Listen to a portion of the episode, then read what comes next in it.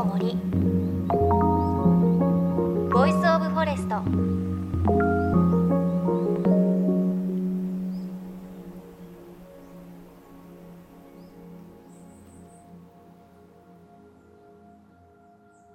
JFN38 局を結んでお送りします。命の森ボイスオブフォレスト11月4日震災で失われた防潮林を復旧する政府の緑の絆再生プロジェクトの一環として仙台市若林区荒浜で植樹式が行われました。これは林野庁が主体で行う事業で木を植える土壌づくりには震災瓦礫も再生利用されます。仙台市ではコンクリート片がおよそ2000万立方メートルさらに津波による土砂も活用される予定です。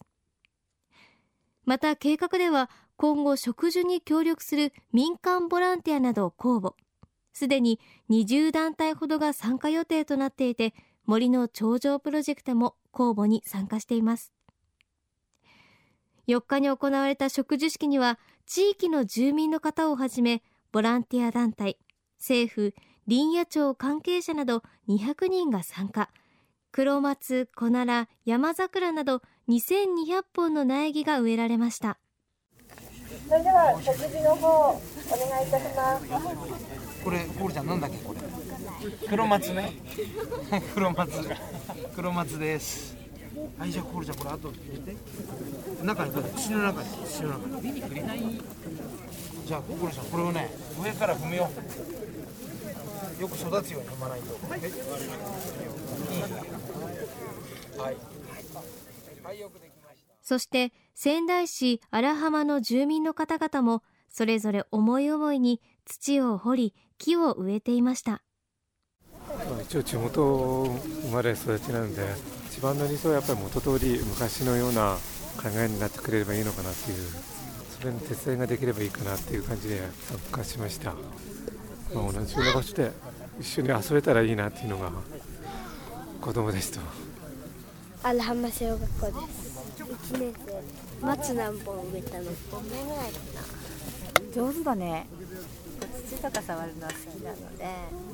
今までは土で遊んでたりとか砂で遊んだりとかしてたのがまるっきりなくなったので久しぶりにやれて楽しいなと思います。どうですか？今お子さんとこうやって地元の浜に食事してますけど。緑がたくさんあった町なのにまるっきりなくなってしまったのでみんなで植えてまた緑いっぱいの町になったらいいなと思って。で子どもたちが大きくなって親になった時にお父さんが植えた木があの中にあるんだよって言えるといいねって言って。で今日参加しました。荒浜東町内です。復興の第一歩と思って今日は出席しました。ここの食事はね40年前にサボリン組合があったの。荒浜地区でね。そして40年に解散したんです。だからおじいさんたちもこういう気持ちで植林したんだろうなと思ってます。だから何十年もかけてこの素晴らしい松林がね出来上がったんですね。もう本当に八角松林になってしまってね寂しいです、うん、今日は20本ぐらい読みましたね。そうだね1人10本だから。ご夫婦で参加ですか？そうですもううちも全部流されて避難者あの海のすぐ近くだったんですね。ここまっすぐ行ったで海岸沿い。こうよく戻ってこられますか？荒浜には。ああ時々来たまますよ、うん、機会があれば自分の字を見に来てもう全部さら地ですね。昔のことを思い出して、うんこの辺あとどうなるのかな、そんなことを思いながら時間を過ごして帰っていくという状態ですね今日はどんな気持ちで参加されたんですか？今日はそうだね。うちの周り全部松林だったからそれがなくなったんでやっぱ新たにね松を植えて昔のように緑を取り戻したいあれだけあったね木がなくなってやっぱりすごくがっかりしたからこれだけの木がまた前みたいに伸びてもらうといいですね。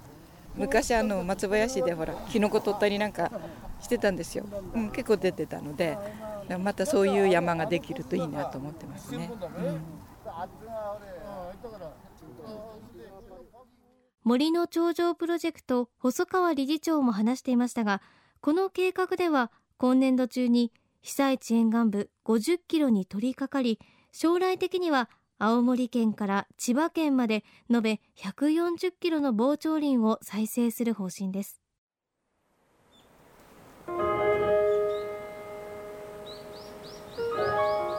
の森。Voice of Forest 命の森 Voice of Forest 番組後半のこの時間は各地の環境保護活動や自然とともに生きる森の賢人たちの声 Voice of Forest をお届けします。環境保護活動家で作家の CW ニコルさんからのメッセージです。長野県黒姫で里山再生に取り組むニコルさんが今力を注いでいるのが被災地東松島市野ビル地区の高台にもともとの自然を生かした復興の森を作り森の学校を作るという計画です。ニコルさんがスタートさせたこの計画はもともと地域の住民の方の呼びかけから始まったものでした。私が手伝って言われたらもう何でもやりますよ。でも条件があったんです。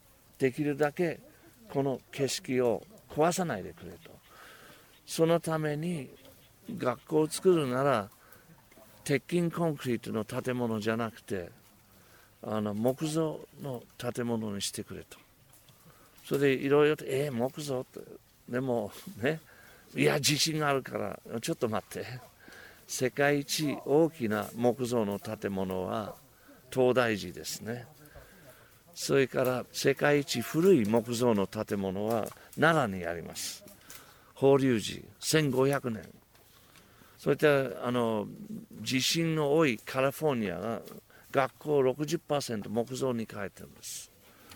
木造の建物をちゃんと作ればバネがあるからね地震に耐えられるんですよ。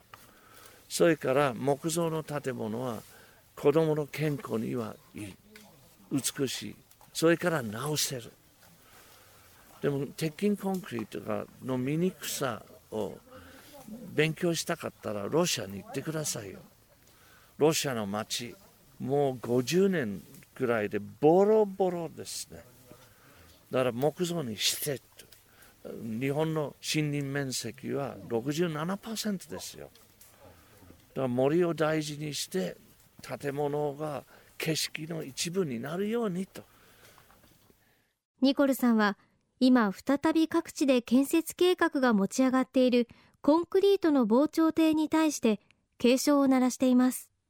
ただ12メーターの堤防を作るとまず海が見えない感じなくなるんですね。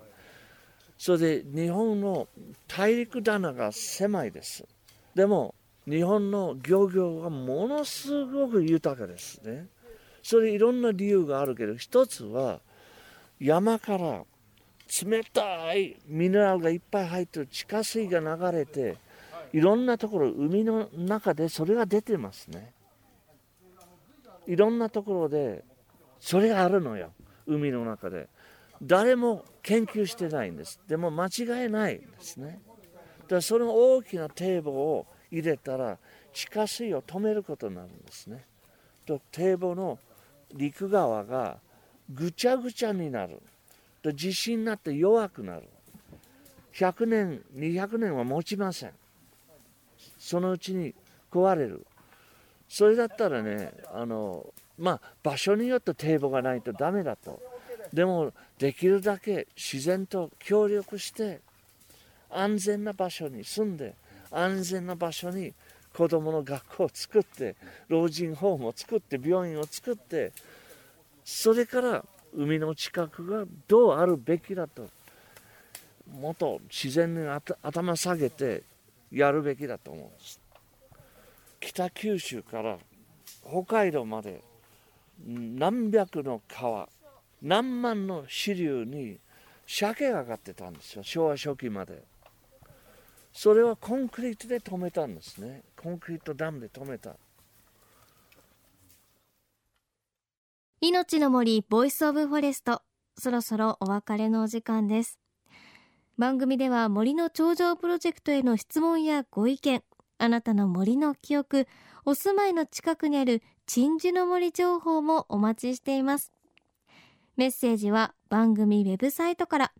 お聞きの FM 局のサイトタイムテーブルの中から命の森 Voice of Forest を探していただくかアドレス tfm.co.jp スラッシュ forest にアクセスをしてください。